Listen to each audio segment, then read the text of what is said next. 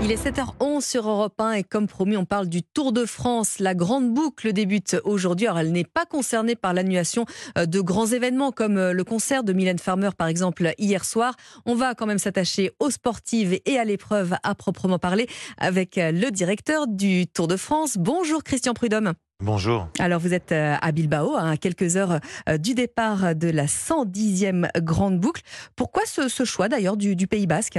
Pays Basque espagnol oui, le Pays Basque nous offre euh, d'abord un terrain sportivement probant, très sélectif pour les coureurs, puisque le Pays Basque, ce sont des collines verdoyantes. D'ailleurs, je vous le confirme, la, la météo est là pour la tester encore, avec des pentes très raides qui vont permettre aux, grands coureurs du Tour de France, aux champions, à ceux qui visent le classement général, d'être épaule contre épaule dès les premières heures, c'est-à-dire de, susciter l'enthousiasme dès le début.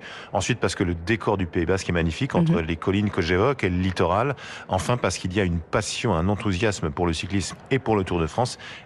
exceptionnel au Pays Basque. On se souvient des, des marais oranges de Scaltel le Scadi dans les Pyrénées notamment, et il y a quelques années. Alors euh, les Pyrénées euh, vont suivre euh, évidemment dans la foulée. Est-ce que ça veut dire, Christian Prudhomme, qu'on pourrait avoir un leader, voire un vainqueur très très vite dès le début du tour? Alors un leader devant, oui, sans doute. Le vainqueur du tour, j'espère qu'on le connaîtra le plus tard possible, bien évidemment. En tout cas, il y a, une, il y a un terrain qui est fait pour une opposition de style entre les meilleurs punchers du monde, comme Mathieu Van Der Poel, le petit-fils de Raymond Poulidor, Wout Van Aert, le Belge, et les favoris du classement général, Tadej Pogacar, Jonas Vingegaard, le Danois, tenant du titre, et puis on l'espère évidemment, Julien Alaphilippe, qui fait son retour sur le Tour de France après 15 mois de, de mm. galère, de chute, de maladie, et, David Codu ou Thibaut Pinot, Romain Bardet, bien sûr. Alors je vous dis ça, euh, Christian Prudhomme, parce que la montagne, ça reste quand même l'arbitre hein, du, Tour de France. Bien sûr, et cette année, il y aura une particularité, puisque donc, avec ce départ de Bilbao, nous allons, euh, nous avons tracé un parcours qui passe par les cinq massifs montagneux français, ce qui est la deuxième fois en cinq ans, mais aussi la deuxième fois seulement depuis euh,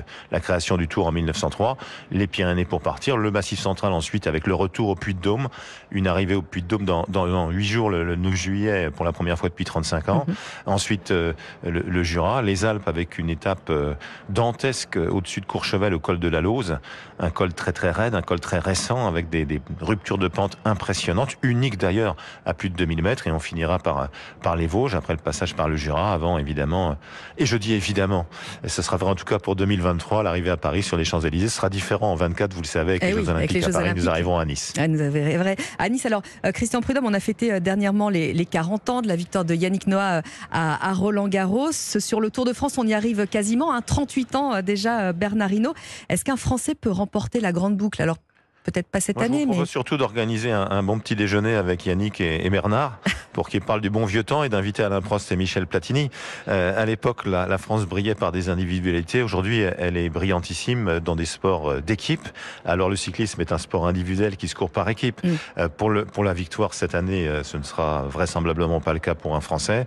je crois que Quatre Français peuvent viser une place dans les dix premiers au classement général final, deux dans les cinq premiers, un peut-être sur le podium. On espère que David Godu, le, Breton, qui était quatrième l'an passé, fera eh un peu mieux. On souhaite que pour son dernier tour, Thibaut Pinot, complètement libéré, nous fasse à nouveau vibrer. On rêve que Julien Alaphilippe euh, euh, renouvelle les exploits des années passées pour son retour sur le tour. On, souhaite que Romain Bardet et Guillaume Martin soient aussi réguliers qu'ils le sont à chaque fois.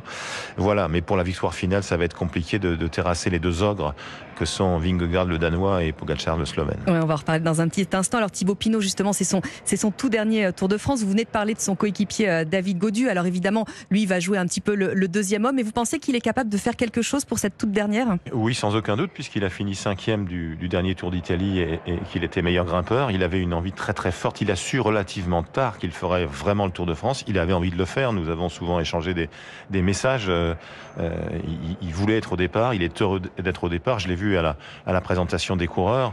Euh, il avait un grand sourire, on se sent libéré, on le sent détendu. Vous savez, quand, quand on dit que c'est la dernière fois qu'on va faire quelque chose, on ne regarde plus ce qui ne va pas, on regarde que ce qui est bien, ce qui est beau. Euh, il a été euh, encouragé à la présentation des coureurs. plus que tout autre champion en, dehors des, coureurs basques, des sept coureurs basques qui sont au départ du tour. la foule a scandé Pinot, Pinot, Pinot, Pinot. Donc ça veut dire quelque chose. C'est un coureur comme Julien Lafilippe qui transmet des émotions, mm. qui attaque souvent, qui est capable d'attaquer de loin, qui nous a fait rêver en 2019. On s'est dit, euh, mais il va le gagner. Il va ce gagner, tour, après sa victoire au Tour Malais. Et puis, et puis il a dû abandonner sur une blessure improbable pour un coureur cycliste. Donc voilà, il ne va pas gagner le Tour cette année, mais, mais il peut nous faire rêver bien évidemment dans les ascensions. Alors vous le disiez, Christian Prudhomme, Pogacar et Vingegaard, on a du mal à imaginer qu'on puisse déboulonner l'un ou l'autre. Est-ce qu'il y a peut-être un troisième homme qui pourrait se glisser dans la danse, un Henrik Mas par exemple? Peut-être, Henrik Mas euh, semble confiant en effet. Euh, en fin d'année dernière, il a, il a dominé euh, dans quelques courses d'un jour Pogacar. Sait-on jamais Maintenant, il va falloir être le meilleur des troisième hommes.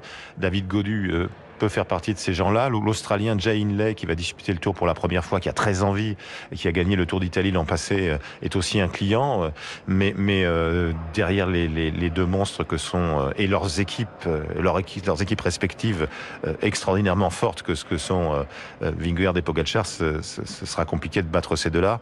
Il y a deux formations qui sont renforcées. Pogacar a sans doute la meilleure équipe à, à sa disposition qu'il n'a jamais eue, avec notamment, vous savez, on dit souvent dans tel ou tel grande équipe, ils pourraient tous être leaders. Sauf qu'Adam Yates, le nouveau coéquipier euh, de Pogacar, c'est pas qu'il pourrait être leader, c'est qu'il l'a toujours été jusque-là.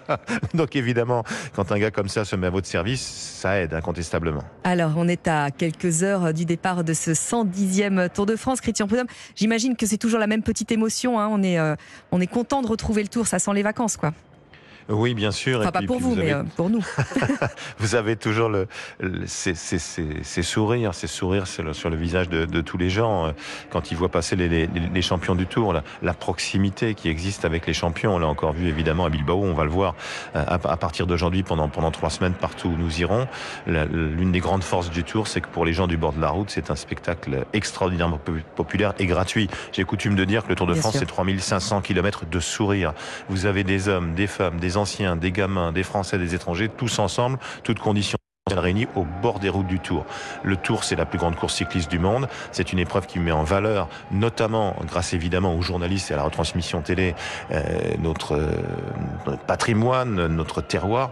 C'est aussi une épreuve qui lie les gens. Et puis accessoirement, parce qu'on fait tout pour densifier le lien entre la bicyclette du quotidien et le vélo des champions et des championnes, à nouveau désormais, c'est aussi une locomotive pour la pratique de la bicyclette. Et ça aussi, dans la société d'aujourd'hui, c'est quelque chose de très important. Et on a grand plaisir en tout cas à parler euh, du Tour de France avec vous euh, Christian Prudhomme et on le suivra évidemment euh, sur Europe 1 avec notamment le journal du Tour. Ce sera tout à l'heure à 7h30. Merci beaucoup Christian, bon tour. Merci infiniment.